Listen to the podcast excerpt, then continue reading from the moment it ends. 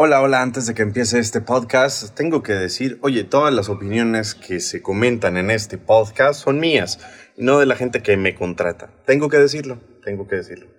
Hola, hola, espero que estés teniendo un día muy bendecido por acá, Eduardo Luis, y bienvenido a El Micrófono, un podcast bilingüe. El día de hoy tengo una leyenda de la radio, especialmente si vives en Texas, has de saber quién es este gran señor, Johnny Ramírez. Él y yo platicamos sobre todo lo que tiene que ver eh, su vida, cómo empezó en la radio, cómo es que se enamoró de la música, y también platicamos sobre la tragedia que ocurrió hace 27 años, la muerte de Selena.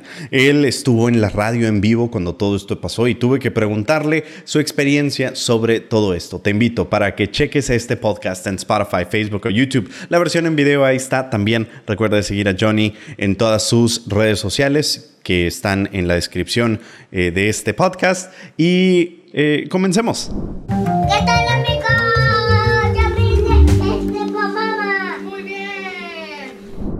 Y como lo había mencionado el día de hoy, tengo a una leyenda de la radio en español, en inglés, en spanglish. Él es la definición de bilingüe. Si tú eh, lo escuchas, si tú lo has escuchado, si tú has em, convivido con él en remotos, en eventos. No, hombre, este señor ha estado en todas partes y quiero platicar sobre todo esto. Damas y caballeros, el mero, mero petatero, it's Johnny Ramírez. Johnny, how are you today? I'm very well. Uh, primero que todo, Eduardo, este, gracias sinceramente por tenerme en tu podcast. Un honor, este, especialmente que como que te conocí como niño, ¿verdad? Andabas correteando the hallways, este, cuando éramos Tishner Media y cambiamos manos y otra vez, este, y luego te, te miraba en los, en, los eventos que teníamos con la cámara y con esto y con lo otro y So, un honor ya verte así, ¿verdad? Como adulto, este, y, y pues no sorprendido, pero digo, wow, you know, le gustó la carrera de, la radio, de los podcasts. So, sincerely, it's an honor to be on your podcast. So, gracias. I appreciate it. You won't believe me, but I literally got goosebumps as you were saying that. I'm, I'm so thankful that you're here with me. Um, para los que este, no saben, eh, Johnny Ramírez este, estaba, está en San Antonio, donde yo nací, donde yo crecí, en el edificio eh, en la, ¿qué es? 410 y Nacogdoches está Jefferson Bank, donde yo crecí, donde estaban en el cuarto piso las instalaciones de Univision Radio, de Teacher Media de todos los nombres que tuvieron ese cluster de estaciones. Y hubo una época donde mi papá tenía su oficina al lado de la de Johnny. Entonces, cada vez que yo mm. llegaba, Johnny se enteraba de que yo estaba ahí. Este, te lo pregunté fuera del aire, but did I ever bother you? Was I ever too loud, Johnny? You can be honest with me now. No, no, it wasn't a bother. Oh, uh, were you too loud? I don't think so, because remember, I'm the one that had the loud music blaring on, uh, on my radio there. And and, uh, escuchabas todo tipo de música, rock and roll en inglés, este, uh, Luis Miguel, Alejandro Fernández, Supergrupo Más, Emilio, Little Joe. Uh, so, fanático de música, soy gracias a mi madre en paz descanse, que me abrió el mundo musical de niño. And uh, so I've come to love it. Pero la música tejana este, me llega al corazón, porque así como yo, es música nacida aquí en los Estados Unidos. A nuestros padres, nuestros abuelos fueron de México. Este, eso, así como el mexicano necesita su música mexicana cuando viene a los Estados Unidos americanos para hacer vida nueva, hacer una mejor vida, nosotros los tejanos también necesitamos nuestra música tejana. So, uh, gracias a mi madre primero que todo por haberme abierto el mundo musical. So I used to listen to Javier Solís, a este Javier Solís y Jorge Negrete y tantos cantantes, ¿verdad? Que en esa época. So I, I really truly love music and I love listening to it full blast. Y creo que esa es una de las cosas que, que, me acuerdo más, que cada vez que iba, especialmente los viernes, conectabas tu iPod a las dos bocinas que tenías con la luz apagada. Te recuerdo que estabas trabajando en Music Master y nada más pasaba yo por, la, por, por el pasillo. And, y como mencionas, every day it was just a different uh, genre or a different artist of music. Ahora, Johnny, how is it that you start in radio? Obviously, your love for music comes uh, from your mom, como mencionas, pero ¿cuándo es que te dicen, oye, Johnny, tienes acá voz sexy para ser locutor?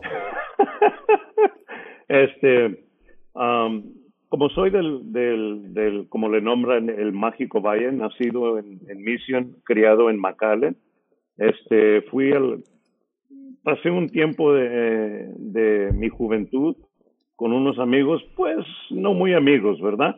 Entonces nos metimos en unos problemas, me, me alejé del valle, regresé al valle como 10 años después y decidí que tenía que ir al colegio. Y aunque de niño y de joven quería ir al colegio, pasaron cosas, no se pudo, pero cuando regresé fui al colegio, este, ahora se nombra UT Pan Am en, en Edinburgh, o como dicen los tejanos, en Limburgo. Este, y fui, este, y I was a senior, and uh, había un programa, un co-op program, que ofrecía trabajos dentro nuestra área, uh, our area of expertise, but outside. And I was a newspaper journalist. That was going to be my my uh, communications degree, and uh, there was a, an opportunity to go film a uh, to go to be a part of a, a documentary film in Colorado, which I really wanted to do, but unfortunately, you know, I had to keep working to pay my my issues, my problems. So I couldn't do that. And then there was another opportunity to uh, be a uh, uh, to just kind of intern at a local radio station, uh, KURV News Talk 710, the Talk of the Valley.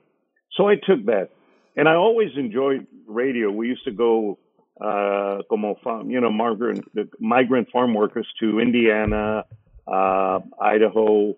Uh, we also went to Michigan. So in, in Indiana, there was a powerhouse radio station in the late 60s and WWW, Fort Wayne, Indiana.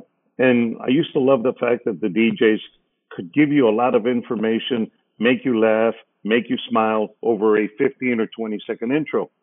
And I love that. But, you know, growing up the way I did, screwing up my early youth uh, like I did, I never thought I, I'd be a part of it. So then when I started this internship, I went in there. I was learning how to run the board, learning how to pre-record programs to be broadcast at a later date or a later time. So I was learning all this and program director says, you know, John, you because he couldn't say Juan.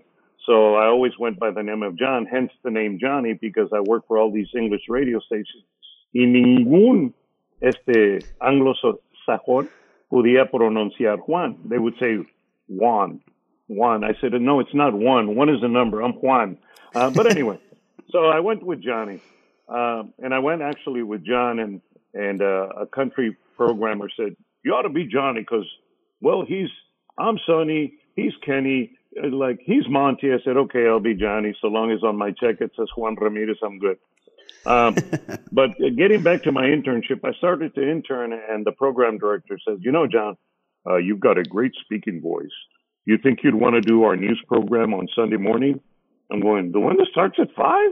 He goes, yeah. I said, uh, well, that's kind of early. He says, well, you know, you kind of have to do stuff like that if you want to break into radio. And like, oh, okay, I'll try it. So I had to, what they call in the business, rip and read.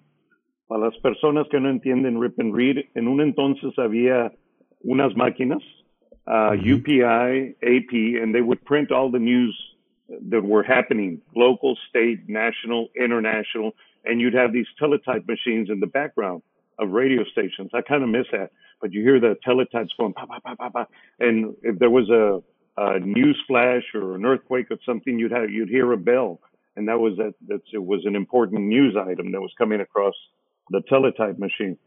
So I would rip and read. I would pull stories and I'd gather them and rip and read exactly what it is. You rip the stories and you read them on the air.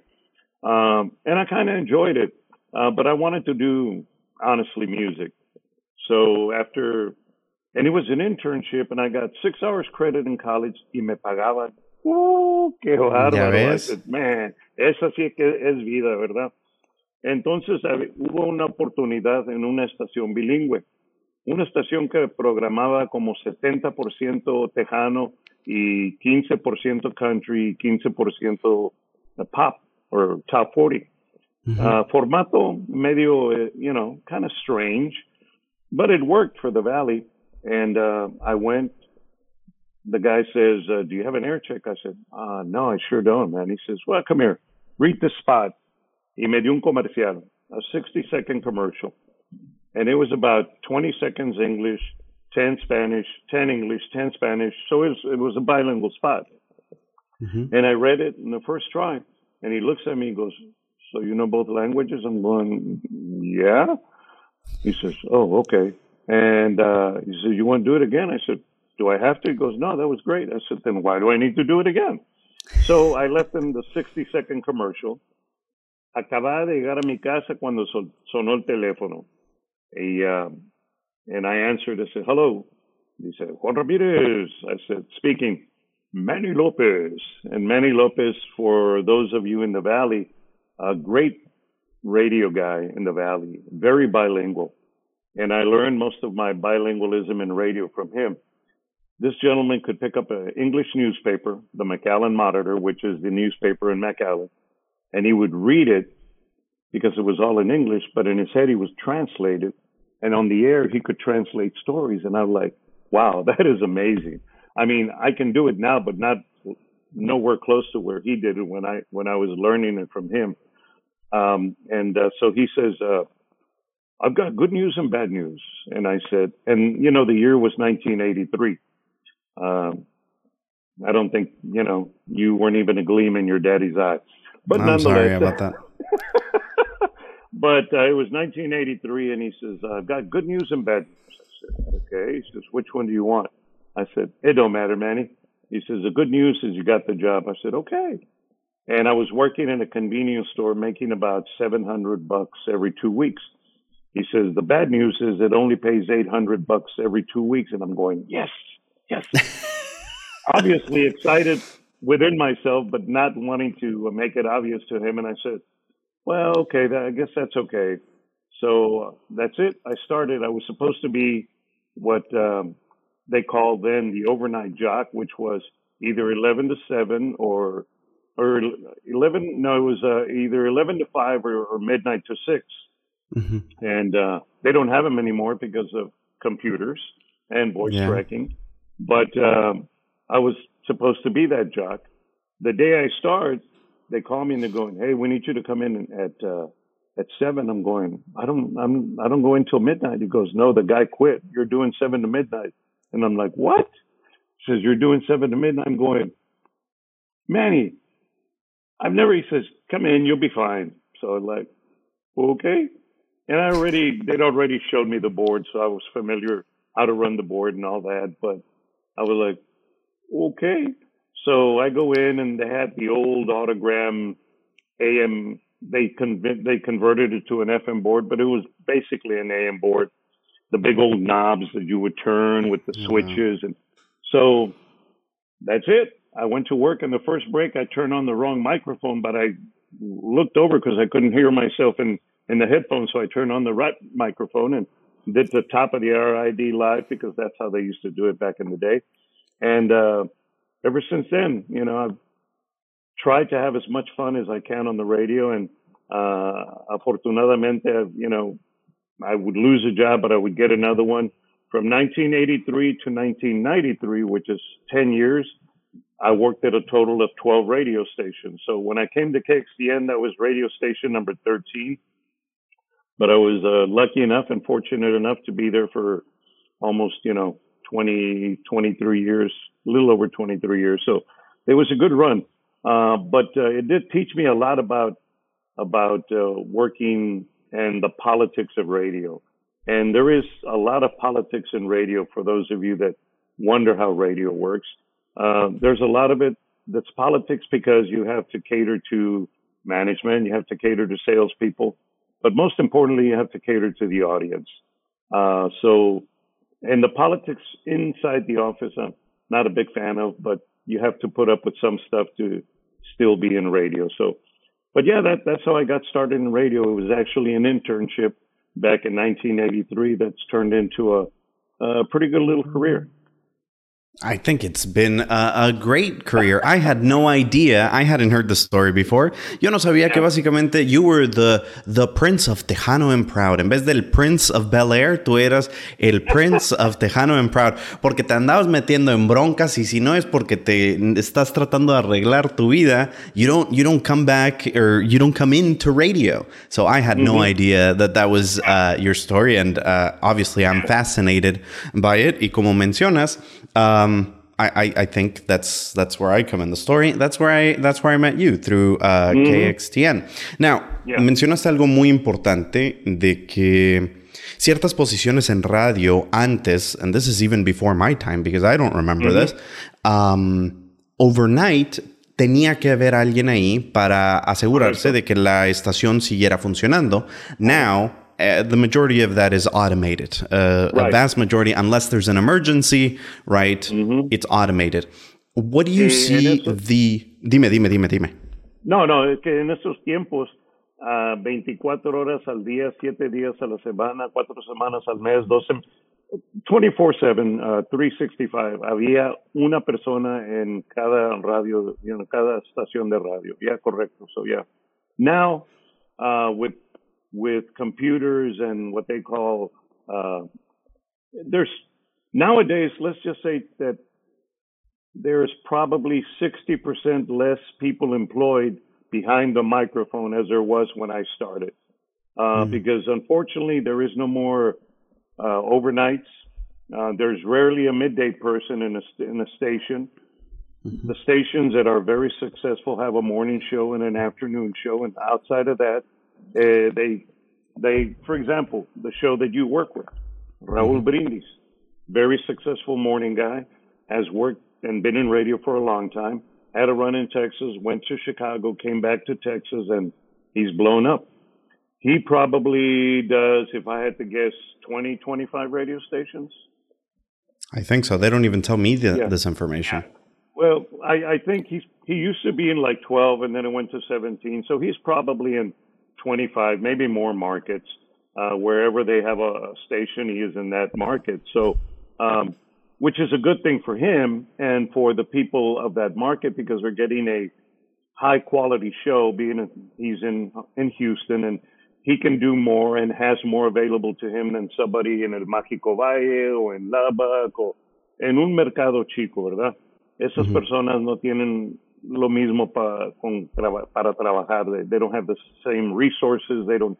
Uh, it's a one or two man show. Raul Brindis is, is it's a cast, and then of course he's got producers. I'm sure you you know what two three producers maybe. Uh, one yes, in sir. charge of video, one in charge of audio. One has to cut the the audio up to send it to another market. I mean, it is one show nowadays as big as Brindis can employ a lot of people but by the same token, there's 20 markets that couldn't employ a morning jock or an afternoon jock because of shows like him. Again, not a bad thing, but it just means that there's less people employed in the smaller markets.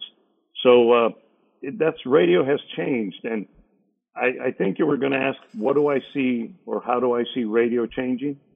Yes, sir. Is that going to be the question? Yeah. Correct, because uh, you were able to see the change mm-hmm. from it being man operated 24 7 mm-hmm. to right. a more automated to right. a place where we can now send certain shows to different markets without it being such a big hassle as it was before. Entonces, ¿qué right. diferencias le ves o, o qué, qué similitudes encuentras con todos estos cambios? Lo que veo yo para el futuro, y eso es solamente mi opinión, este que no vas a necesitar una estación de radio, es a brick and mortar building. Uh, you might have an office for the salespeople to come in, for the receptionist to come in and hand out prizes, or not even prizes, because nowadays a lot of the tickets that we give away on stations for events, uh, all you do is send a person an email and they can download the ticket. They don't even have to show up at the radio station. So what I see is less and less radio stations, uh, the brick and mortar. Um, they might, like I said, might have an office. I, I see more and more people that are going to be tuned in, whatever their their smartphone is. Um, when I was a kid, I used they, they used to call them portable radios. They were small radios, and uh, you could throw them in the basket of your bike, and you could take the station wherever you went around the city. The smartphone is now the portable radio. You can take this anywhere.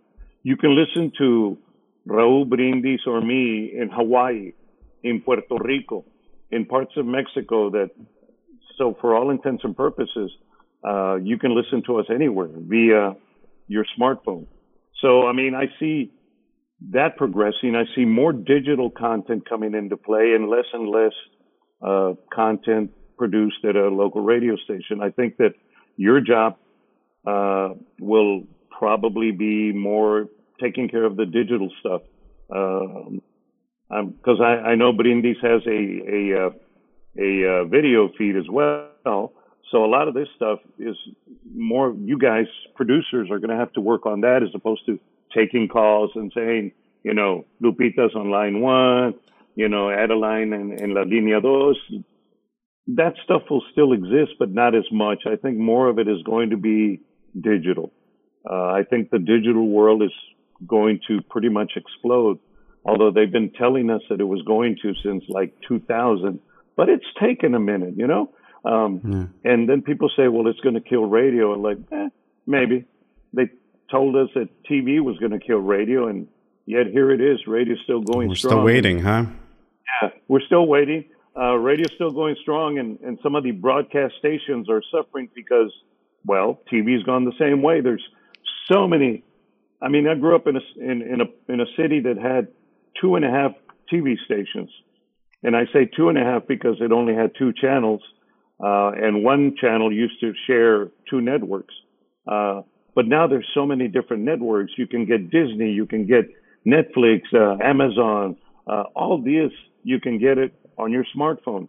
Mm-hmm. So, you know, I, I, think the digital world will kill TV before it kills radio. So, so that that's what I see in the future is is more and more uh, digital content, uh, less radio stations, buildings. Uh, um, will we still need them? Yes, obviously for some things, some services, but not so much as to a station from San Antonio could be all over the place. They don't necessarily have to be in San Antonio or, vice versa.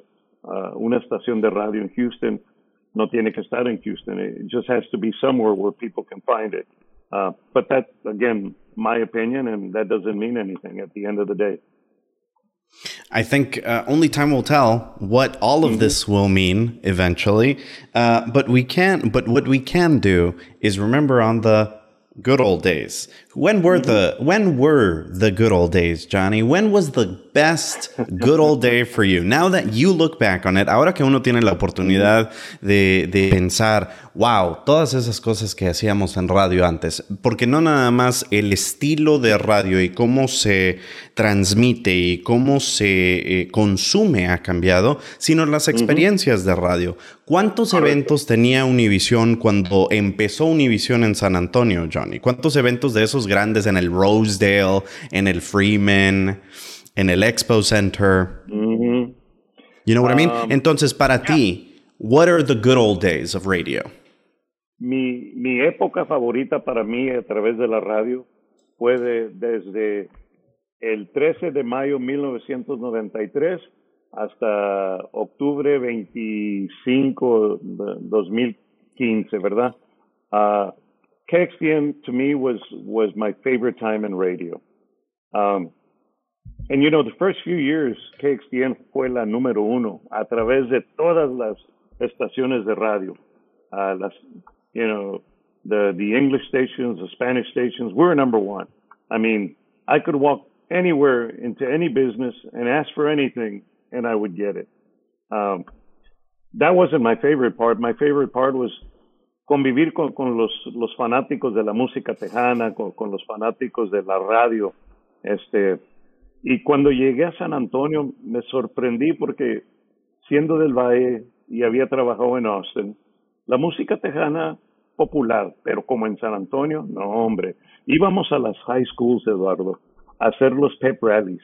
High oh, schools. Oh, yeah. And you're talking, you know, 15, 16, 17 year olds, 18 year olds. They Todos knew los mocosos, Johnny. ¿Eh? Todos los mocosos, Johnny, todos, los mocosos. Pero reconocían cada canción que, que, teníamos a través de la radio, cada artista, este, nos reconocían a nosotros. Para mí fue un honor estar a través. I always say that I'm 90% luck, 10% talent because I was I was at the right time, at the right place, and they picked me. And do you want to know why I got the morning the morning show gig in San Antonio? Cuéntame. Porque este el gran Warren Tichenor and Warren Tichenor, you know, he was a radio guy. He got radio. Um, este Warren Tichenor, para los que no conocen, era uno de los hijos este de la familia Tichenor de Harlingen que empezaron las estaciones Tichenor. En el Valle tenían a KGBT, that was their first radio station. Then they had uh, KELT K-Light, and then they obtained KIWW, and they had KGBT TV. Um, it was a broadcast family that started uh, a long time ago. Anyway, Warren Tichenor came to San Antonio, and he took over the the como gerente de, de las estaciones aquí. Y en ese entonces estaba en, en, en Florida. So, y, iba a Florida y regresaba. Su familia estaba en, en, en, you know, it was in progress. They were trying to move into San Antonio. And he had a house on that big famous island in Florida where all the artists, you know, Gloria Estefan, where they all live. So he had a house over there. So he went a weekend, uh, one weekend he went and, uh, they asked me, Hey, uh, we need you to cover the morning shift on Saturday. I said, okay. Uh, and I had just started. I'd been with the station maybe four days. And I said, okay, I got it. So entré, llegué a la estación, 5.30 in the morning. My shift started at 6. Saturday mornings is not a big morning show kind of station. It wasn't my morning show. I was just filling, filling in the gaps. So I was rolling the music, you know, throwing one line jokes here and there. Uh, but morning guys en, en ese entonces, por el hecho que en las mañanas las amas de casa están reteocupadas preparando el desayuno, el lonche, este, preparando a sus hijos para que se vayan a la, a la, a la escuela. Entonces los locutores tenían algo que hacían cada mañana. They'd say, hey, good morning. It's so and so. It's 6:12, 12 minutes after 6 o'clock. They used to call that double time check because you would repeat yourself, but in a different phase. Or, you know, it's a, it's a 12 minutes after 8 o'clock. It's 8:12. How you doing? Boom. So if the the mom didn't hear you one time, she'd hear you the second time. So we did double time checks a lot in morning drive. Right about nine o'clock, you would quit them, you know, because by that time everybody should be at home. I mean, at school or at work. So morning, you know, double time checks, blowing and going and you know doing the double time checks over songs giving them the weather you know all that kind of cool stuff. And he heard me doing that the double time checks. So he came back from uh, florida and he calls me into his office and he goes johnny he says uh, i want you to do mornings. And i said but you hired me to do 6 to 10 p. He goes i know but i want you to do mornings. I said okay warren. Uh, i said can i put you know a morning show together with you know, bits and, you know, yeah, oh, yeah, yeah, whatever you want, whatever you want. I said, okay. I said, so what am I going to get paid? Ah, don't worry about it. I'll take care of you. I said, Warren, what am I getting paid? I need to know what I'm getting paid. don't worry about it. I'll take care of you. And, and your dad, I'm sure remembers Warren fondly, ¿verdad? And he was like, don't worry about it. I was like, I like Warren. He says, so anyway, so I start and I, I start to put together a morning show routine, you know, uh, birthdays, bits, funny bits, and stuff like that. And mm-hmm. all of a sudden, the radio station had been number one for the most part, with the exception of morning drive and afternoon drive.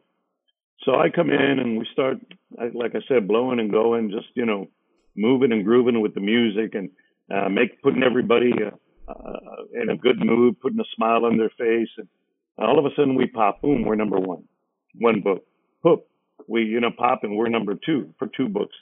And and i'm like so after the first book i'd been there already and i'm like warren what am i going to get paid? He said you're getting paid. I said but that's not my salary for morning drive warren. You were going to give me that for six to ten p.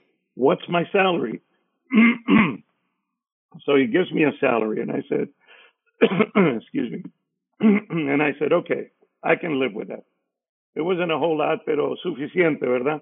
Este, so I, I start, boom, book number two, I'm number one, book number three, I'm number one again. And I'm like, okay. And I was getting little bonuses here and there. So I'm I'm a happy camper.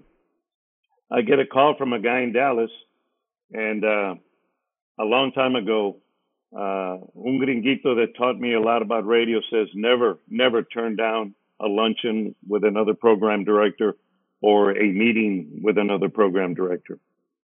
So they call me and they go, hey, uh, there's a ticket at uh, Southwest Airlines and it's got your name on it. um, come up, fly up to Dallas after the show. And I said, okay. So I flew up to Dallas and uh, Johnny, by the way, I'm sorry to I'm sorry to cut you off, Johnny. You're really showing what era of radio this was when yeah. programmers were like, "Hey, there's a flight ready for you." Are you kidding me, yeah. Johnny? You're talking to me who started in radio professionally in 2017. Muy apenas me pueden comprar un Whataburger, Johnny. Come on. Exactly. Yeah. So, so the guy says, "I've got a, a ticket." Boom. So I I get on the flight, and I'm yeah. you know I'm flying out, and as I'm flying out, uh, one of the members of a it was it was a really hot little band that were starting to get really hot, uh, Tropa F. Uh, and para la raza de San Antonio reconocen a la Tropa F, Mr. David Farias. This family is a plumber by trade, but he mm-hmm. used to work at the at the San Antonio airport doing their plumbing. So mm-hmm. I'm walking, he goes, ¿Qué pasó, Johnny? And I go, Hey, Dave, ¿qué pasó? I said, I'll talk to you when I get back, man. I got to run. I'm on a flight. So I flew to Dallas and I met with the, uh, with the, uh, general manager. Um, I won't mention his name because it's not important. And he, uh, talks to me all this and all that. And the guy was smart, way too smart because we're sitting at a uh, restaurant at a country club in uh, Dallas and uh, we're going into the country club, and I go, "Hey man, I'm on my I'm in my chucks because this is a very fancy place. You roll up, there's nothing but BMWs, Mercedes, you know, Ferraris, and I'm like, oh, dude. I, I said, are we eating here? He goes, yeah. Do you mind? I said, no, but look at me, man. I'm in a t-shirt and Converse and jeans. He goes, don't worry about it. They'll give you a jacket. I said, what are they going to give me shoes too? He goes, now nah, you're you're fine. So as we're walking in, the guy says, I'm sorry, sir, you, you know, Converse t-shirt, no puedes entrar. En inglés, obviamente. And I said, there you go, Steve, I can't. He goes, no, no. So they bring me a jacket. He goes, we're going to eat over here at the bar, so we'll be good. The guy says, okay. And he gives him some money and the guy lets us in. So we're, we're eating. Meal is good. The liquor is very good because uh, he made sure he bought me the best liquor. And that's why I always love meetings. So, estamos en la junta y dice, este, despensa, me tengo que ir al baño. En ese entonces se, va al baño y viene una de las meseras. Me dice, excuse me, but are you Johnny Ramirez from San Antonio? I go, yes, ma'am. Would you sign this for me? And I'm thinking to myself, entre mí pienso, ¿verdad? Porque en ese entonces no había que internet radio. You couldn't listen to us on the web. And I'm going, this guy paid her off.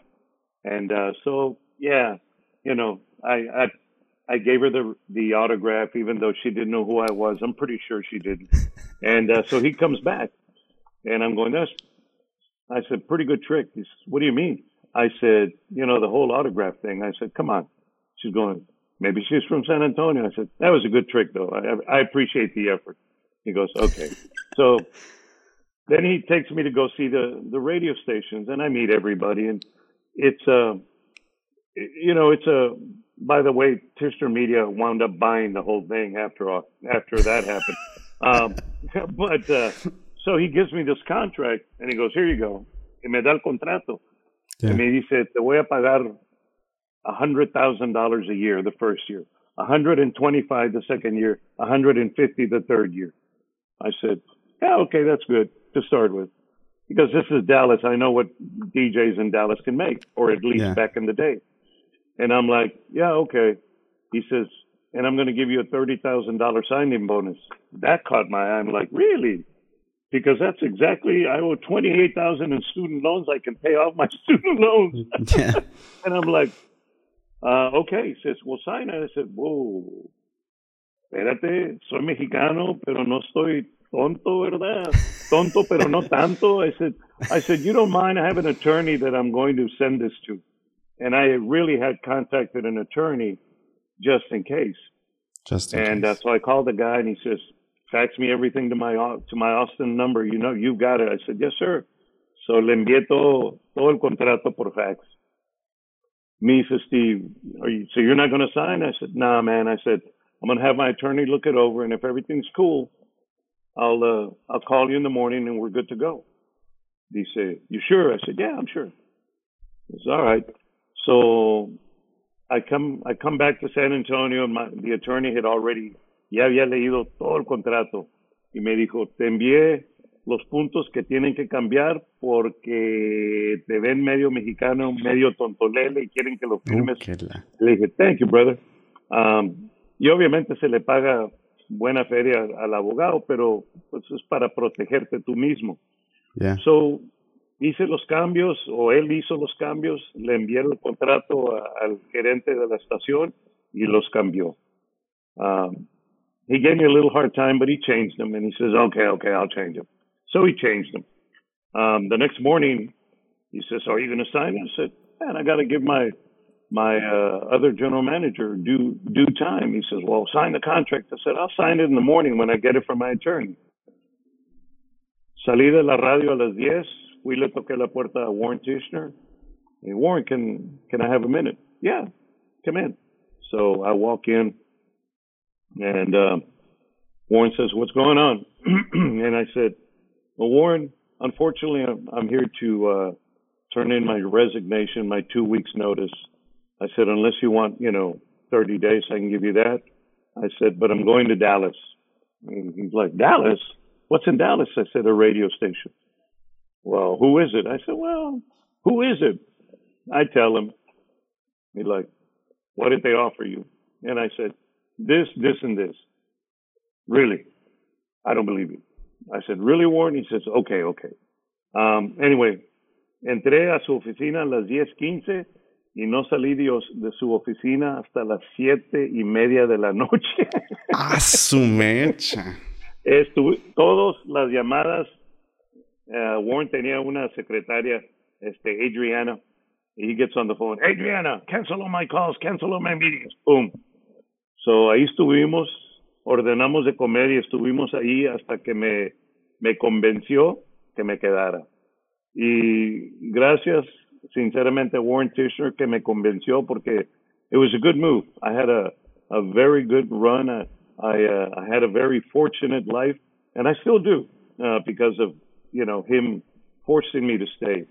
He, uh, he gave me 35,000 signing bonus.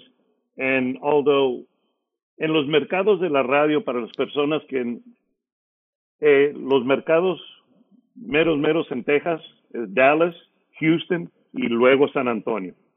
Los locutores que trabajan en Dallas ganan más dinero, los de Houston eh, obviamente un poquito menos, pero no tanto, y los de San Antonio a lot less, okay? So those are the most important markets in the state of Texas.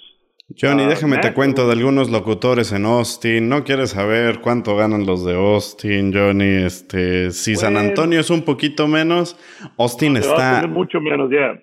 Está al lado del valle. Está al lado del valle. Es Austin y luego el valle. Sí, te lo creo porque trabajé en Austin. Tuve la um, unfortunate, the misfortune of working in Austin. Por eso me vine para San Antonio porque en Austin nunca iba nope. a, a levantar, ¿verdad? Este, so I, I moved to San Antonio. But so uh, he tells me, obviously, I can't pay you what he's going to pay you because, you know, this is this market cannot bear that kind of of uh, money, and not especially not Tejano. You know, this a new format. We're trying it. I said, Warren, we're number one all day parts. He says, I understand. Y para las personas también que no entienden radio, en las, en las estaciones de radio there's two equations that will keep a radio station around forever revenue and ratings. Because revenue equals ratings, ratings equals revenue. And so long as you keep that cycle going, that radio station will be there forever and ever. So, para los fanáticos de su estación de radio, soporten este, a los advertisers, a los locutores, a los artistas, porque es lo que se necesita para que una estación de radio continúe ofreciéndoles la música y, y el relaje que les ofrecen, ¿verdad? That's the only way to keep a radio station going, honestly.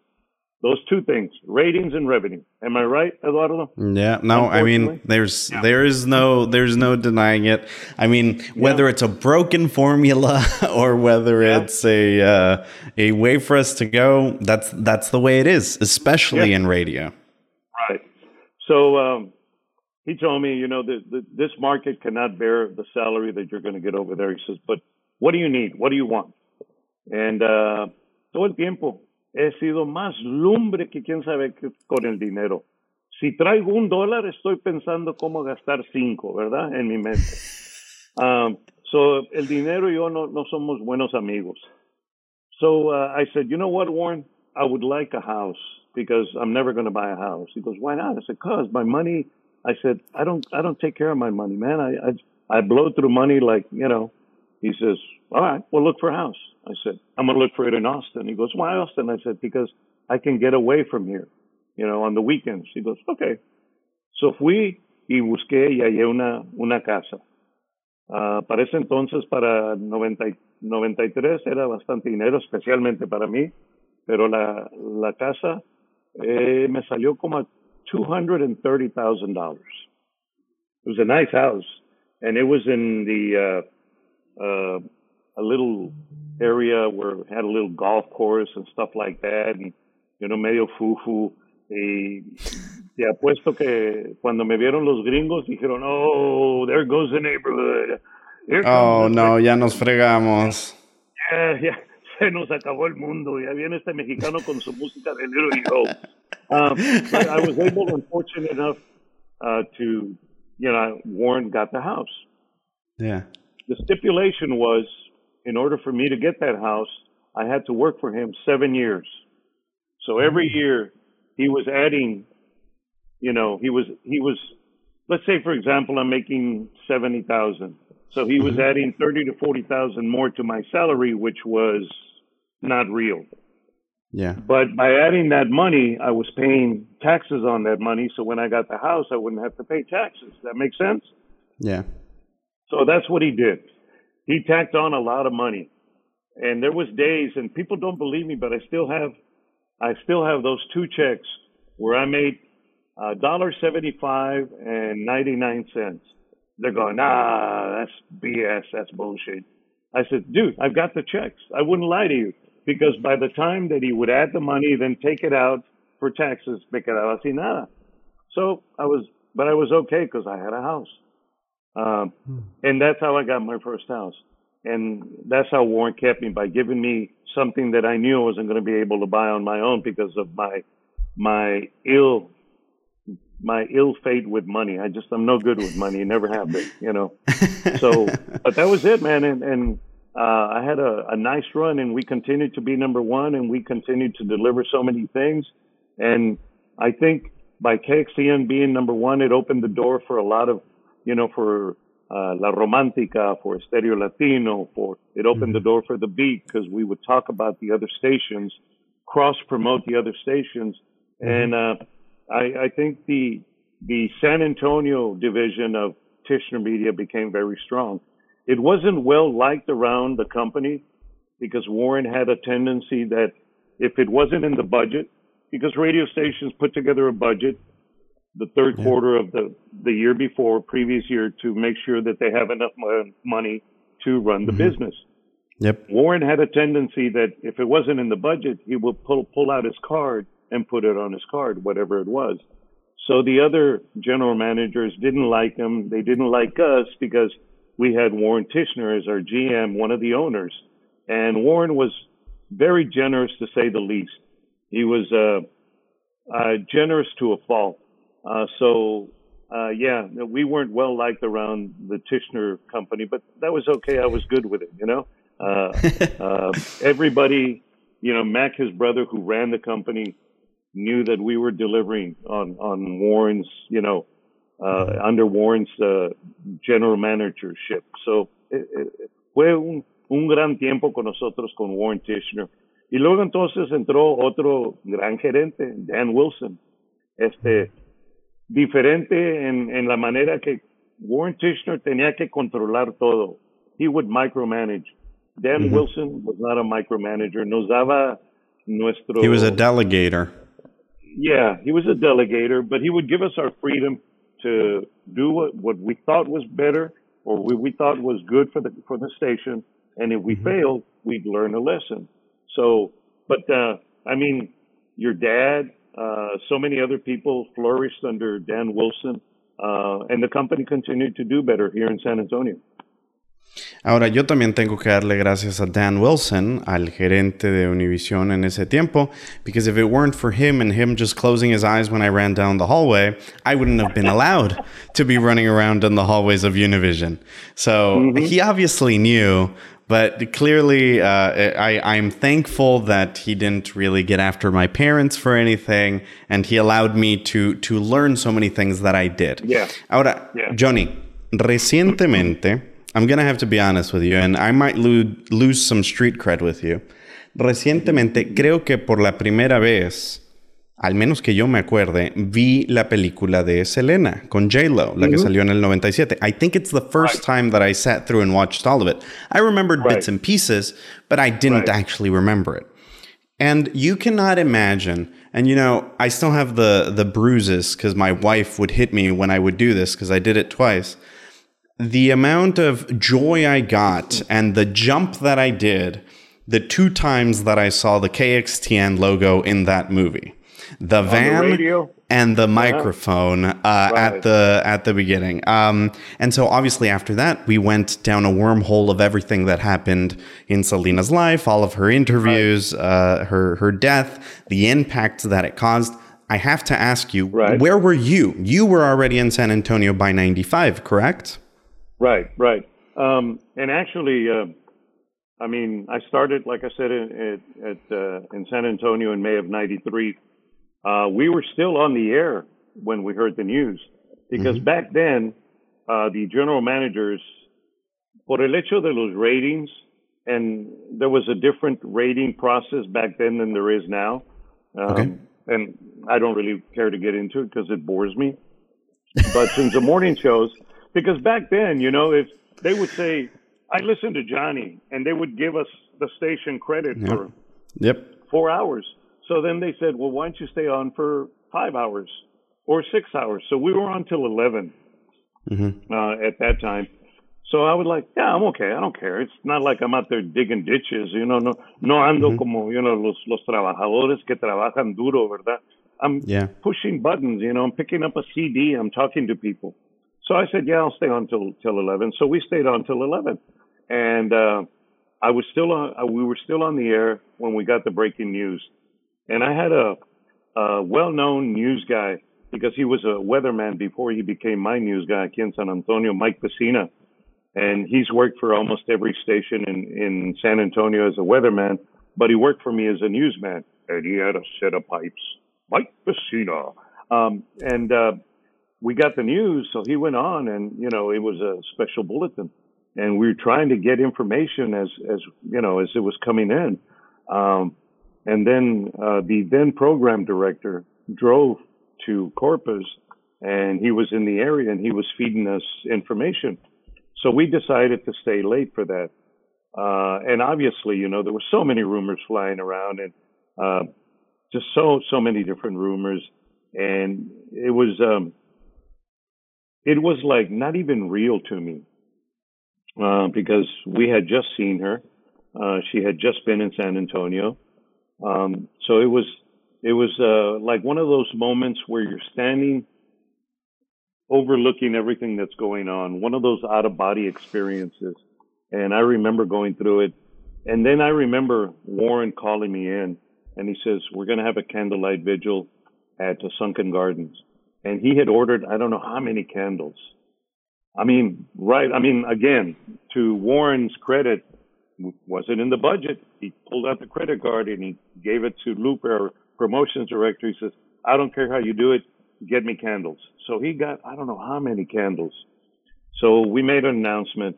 We're going to have a candlelight vigil for Selena at uh, Sunken Gardens. Um, we pull up to Sunken Gardens in that huge RV that we used to have. We pull it up on stage, and uh, and the only thing I was upset about is because about the only good money I was making because obviously my uh, my salary was being beefed up and then taken away because of the house. The only good money I was making then was the what we call remote money. And mm-hmm. every Friday night we were at a club, uh, Tejano Rodeo on 410 and Broadway. and believe it or not, I made $600 a Friday, $2,400 a month from that club. And my partner, the after the night guy, uh, Bolio, made another 2,400 bucks. I don't know how they paid us that money, but we used to pack the place, so obviously it was worth it to them. Um, so I was a little upset because Warren told me, You're not working the club tonight. I'm going, Warren, what are you doing? That's 600 bucks out of my pocket. He says, Don't worry about it. I'll take care of you. Warren was notorious for saying, Don't worry about it. Johnny, Johnny, Johnny, don't worry about it. I'll take care of you. So I went on and we went and, um, um, right at uh, whatever time was scheduled, I forget. Uh, I come out of the RV and we had two big some there's some were still at, at that radio station, or somebody must have taken them home. We blew up two big pictures of Selena and had them, you know, framed. Uh, and I believe they're the pictures of her uh, on the album, uh, the the one that has Bidi Bidi Boom Boom or Bidi Bidi Bam Bam, whichever you want to call it. Uh, that album, we blew up two pictures of her. I mean, this guy Warren turned around and that afternoon, and we can't get it done, get it done. Whatever he paid, he paid. Um, so he had two big pictures of her blown up. And so we had them displayed. Um, we had roses, white roses, because that was her trademark. She used to love white roses. And uh, he set it up.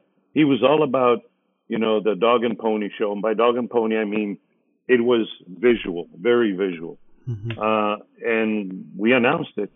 Man, Sunken Garden was packed. And I'm talking from six to 60 male, female, they were there and they all had a candle in their hand. It was a spectacle uh, to see. And uh, it just goes to show the love that people had for her. And to this day, there's little kids that are six and seven. There's kids that are 18 that love her music. And I'm going, she hasn't been around for 20 some odd years, you know? Uh, what this year will be, what, 27? 27. 27, 27 yes, years that she's been gone. And to date, she's still one of the top selling Latina artists. That to me, that boggles my mind. And I was having this conversation like five years after she passed with a friend of mine from the Valley. And uh, I said, Hey, we're going to, why? She's passed. You know, I said, So is Elvis. Okay. I said, So has Jim Morrison.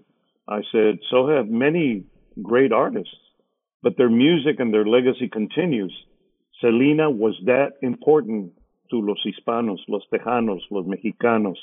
She was that important to them. And he says, I, I don't believe you. I said, trust me, dude. In 20, 2020, 25 years after her death, people are still going to remember her and her music is still going to be big. And I just collected a hundred bucks from him two years ago because we made a hundred, a hundred dollars, you know, we bet. And I said, I said, Mikey, you don't understand the love that people have for this woman, uh, or that had because she had passed. And he's going, I guess the same token, you know, I, I referenced Jim Morrison of the Doors, Elvis Presley, uh, the Beatles for all intents and purposes, John Lennon, you know, the only one left is Paul McCartney, but so they've all, uh, Paul McCartney and Ringo Starr, uh, they've all mm-hmm. passed, but their legacy still continues musically. I, you know, I, I, I will argue that her legacy will will continue. You know, even after I'm dead and gone, her legacy will continue. As big as she is, she will continue. And the fact that her music was so mainstream, you know, from six to sixty, uh, male, female, uh, it doesn't matter. Her legacy will continue, and I think that that a lot of credit se lo merece Abraham Quintanilla, a quien mucho mundo o todo mundo, you know, no lo quiere. Que porque mm-hmm. no, que he's still making money off her name. Is like, no, no. He's protecting her legacy, her image. because just like Elvis Presley estates, just like Jimi Hendrix estate, just like uh, uh, John Lennon's estate, just like they protect their legacy, their image, you know, so does he, and he has a right to because for he was part of Los Dinos. He might not have been on stage, but he was part of that that group, esa agrupación. So se lo merece, ¿verdad? He deserves to to maintain her image, and if he goes after somebody, you know, he goes after somebody because he doesn't like the way that her name is being represented, and you know, I think he deserves to, along with his sister, you know, and and Abby, uh, Suzette and Abby. They they deserve to keep her legacy in a positive frame of mind para que nuestras hispanas, ¿verdad? Que están creciendo ahorita, que tengan, for them to have pride in who they are and to have a role model like Selena. So, so I gotta ask you because you you were around, you were covering uh, Tejano during all of this time. Uh. First of all, uh, the movie it's been around for forever. I assume that you've seen it. Can I yeah. assume correctly? Yeah, Did you watch? Correctly. Did you watch the Selena Netflix uh, series? I did, and much like now, many people that. Go ahead. Dime, dime, dime. I gotta ask. Oh, so, which one oh. do you think is more true to the spirit of Selena? You, you were a person who was right. deeply integrated into the Tejano right. scene. So, which one do you feel uh, holds a better light at what Selena meant? Uh, the Netflix series or the movie? Right. I think they both hold true to her story. However, however, the net the Netflix series goes into more detail. You know, because a movie it's 90 minutes and that's it. They have to get it done in a, an hour and a half or two hours, like the Batman movie that is two hours and 20 seconds long. Uh, the Batman. Uh, but the movie has to be de volada, everything. Sí. The series took more time. It developed it showed you more about the individual roles, the characters, uh, the pressures that Abby was under, the pressure that that Selena was under, uh, the the pressure that Suzette was under, knowing certain things about the affair, the love affair between Chris and Selena. It showed in detail more the characters. And for as much criticism as the characters got, porque, ay, la, la main actriz no es, no es mexicana, es puertorriqueña who cares? She is. I, I don't get that with us Latinos, you know. We have that crap mentality. No, no es mexicano, no es mexicano, es puertorriqueño, es cubano. At the end of the day, we're all of the same, you know. Uh, it's not my problem that you know the people from Spain came over here and they, you know, they pretty much made us Tejanos a bastardized race. Um, but we are we're all hermanos deep down inside. Uh, we're all brown, as I say. But there was so much. I thought that those people that were criticizing it were playing on the little things, not the main thing. That for as for as much as Selena is thought to be an overnight sensation, it took her years to get there. And for the most part, a lot of people think that she just all of a sudden, you know, became a big star. Not true. You know, you, you see not only of Selena, but of all the bands that start that young, uh, Lo que sufren on the road, uh, what they have to deal with, what they have to put up with. Uh, the fact that, you know, it's orale, get, load your stuff, unload your stuff, uh, set it up, take it down, and let's hit the next city. Let's hit the next. There's a lot of, I thought, a lot of the backstory that we got that the movie wasn't able to give us. I thought they were both good. Uh, for all intents and purposes, I think that the movie, no disrespect to JLo, but I think that the movie made her career. Uh, and I think the series did a good job. Uh, okay, so there is no mountains in Matamoros. I get that. I know that. I'm from the valley. But don't focus on that. Focus on the fact that they're telling the story. And you should have paid attention to the story and not the scenery because the scenery at the end of the day is just scenery. Uh, it, it's a, a painted picture just to add to the beauty of the story, I think. So, with it being 27 years after mm-hmm. uh, the the tragedy that happened, a lot of spotlight uh, was shined on Tejano music. Mm-hmm. Todos los artistas, todos los grupos, este ¿Tú qué opinas sobre dónde está la música tejana el día de hoy? Where do you see Tejano music today, Johnny? Um, on one on one on one side of, of you know the the the meter the the barometer that you use to measure it, I see it in a negative way because in many ways our the production elements have digressed, they've gone backwards. En el 93, 94, cuando empecé aquí, las disqueras grandes como, you know, CBS and Sony, and they were all, they all invested money into Tejano. So they were all spending big money. They were having great production. I mean, they were using the best studios, the best producers. Everything was, was top notch, right? So that I think pushed Tejano music over the edge where all of a sudden everybody, you know, our core has always been our core of Tejano, but in 93, 94, 95, the outer core grew. And that's why it was so popular. Now we're just kind of back to our core, which I'm happy with. I'm okay with that. Uh, but in many ways, I think the production element has has waned, has digressed. For a time there, a lot of the younger artists were more interested in in the hip hop en español or the reggaeton or other otros géneros de música. And there's nothing wrong with that. Uh, I mean, people aspire to be who they see on TV, who they hear on the radio. And there wasn't a whole lot of great music coming up. Uh, the artists that were consistent, como Ram, Jay, Emilio en paz descanse, David Lee, Little Joe, Grupo Mazz, continuaron, continuaron a, a, creando su música, este, grabando su música. So those artists still maintain. There was a few artists here and there that started up uh, and good quality music. One is a gentleman from Austin that uh, ironically came to school in San Antonio when the when the explosion took off. Mr. AJ Castillo, great artist.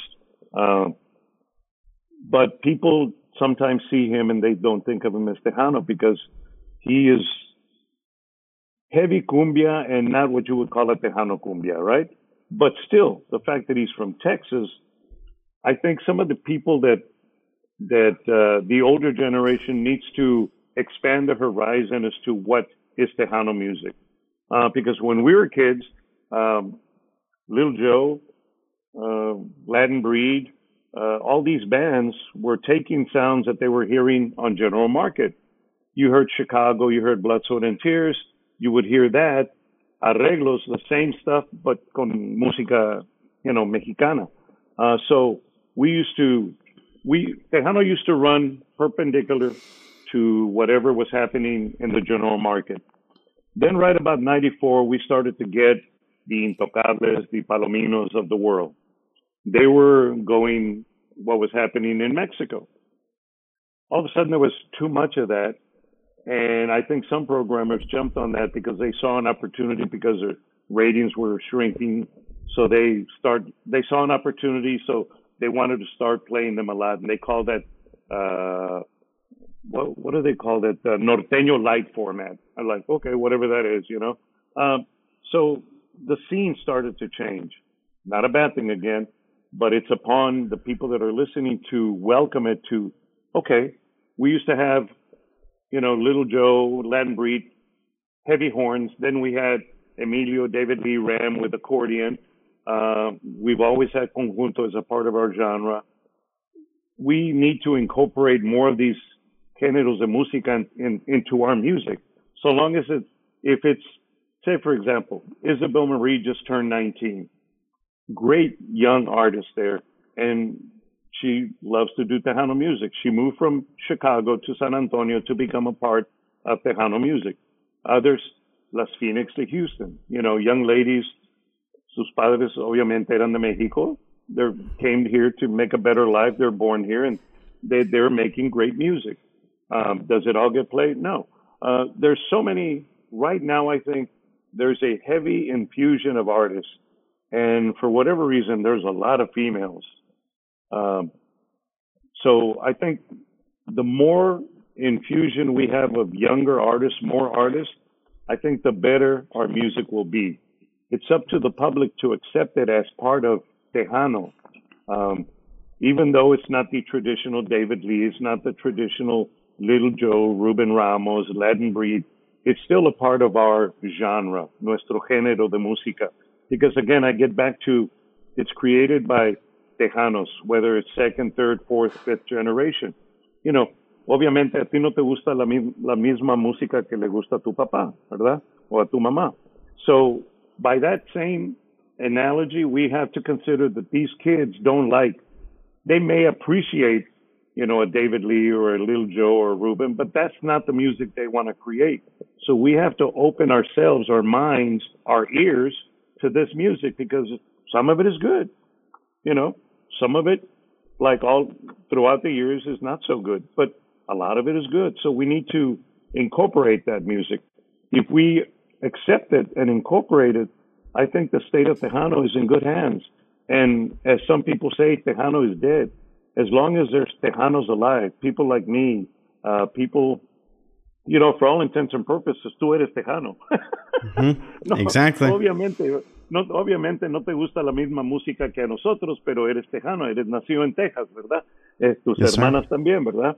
Uh, yes, sir. Uh, so, so whatever music, let's say, for example, you decided to, to record a song, and maybe it's got a little cumbia r- rhythm or maybe something else.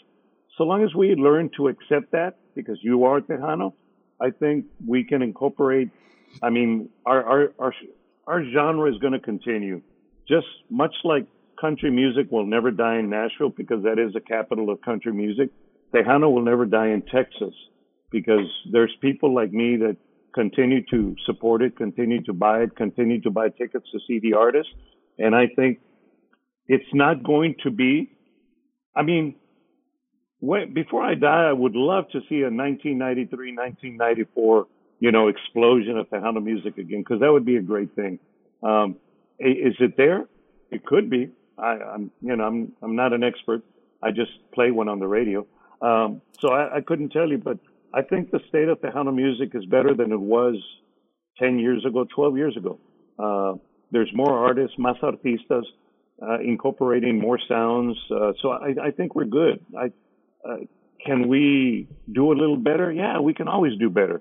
Um, it's like radio stations. Entre más formatos del formato Mexican regional haya, the better it's going to be for the listener the more Tejano formats there are in, in a city, the better it's going to be. Competition breeds the best out of everybody, or at least we we strive to be better than the other stations. So that that's the that's like the best scenario for listeners and for fans of the music.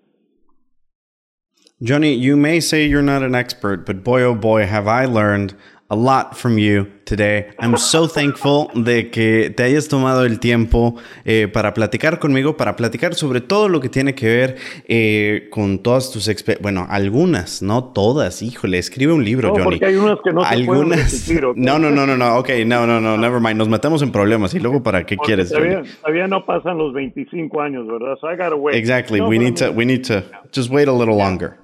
Yeah. But no, uh, sinceramente, gracias a ti, ¿verdad? Es, como te digo, un honor haberte conocido como niño y ahora estar aquí platicando contigo a través de tu podcast. Uh, thank you sincerely. I appreciate it. Este, y hay que seguir adelante, ¿verdad? Hay que, así como tu papá y tu mamá indoctrinated you into radio, we need to first and foremost make sure we indoctrinate our kids to get an education just like you did, just like your sisters are doing. Hay que educar a, a nuestros hijos e hijas, ¿verdad? Para tener un futuro mejor, uh, more, a better future, a more brilliant future, uh, not for us, but for them and for their kids. Uh, and whether it's in music and broadcasting, attorneys, God knows we don't need attorneys, but no, I mean, whatever you choose to do with your life, I mean, just go out there and, and, and get an education and make sure that your kids get an education and, and be involved in your kids' lives, you know. Um, not that I want to get on a soapbox, but so many parents are so busy with their career, uh, putting money on, uh, you know, food on the table, making money, chasing that Benjamin that they don't pay attention to what's going around in their household. And I think we need to pay more attention to our children, our kids, uh, whether they're two, uh, 12 or 20. We need to pay more attention to their lives and make sure that that they that make, to make sure that eventually we have a an hispano como presidente en los Estados Unidos, an hispana como vice president or president en los Estados Unidos because uh, we deserve it. Amen, brother. Amen to that. Eh, la educación, una de las razones por las cuales empecé este podcast, because boy oh boy, do I love to listen to people who have been through stuff, who who can teach me how to how to navigate through all of this thing. And Johnny, you're one of those people that I'm I'm very grateful that you took the time uh, para estar aquí platicando, para compartir el micrófono conmigo. Por favor, dile a mi amigo, mi amiga, dónde andas ahorita en las redes sociales, dónde te pueden encontrar, dónde te pueden seguir, cuáles son tus proyectos, Johnny.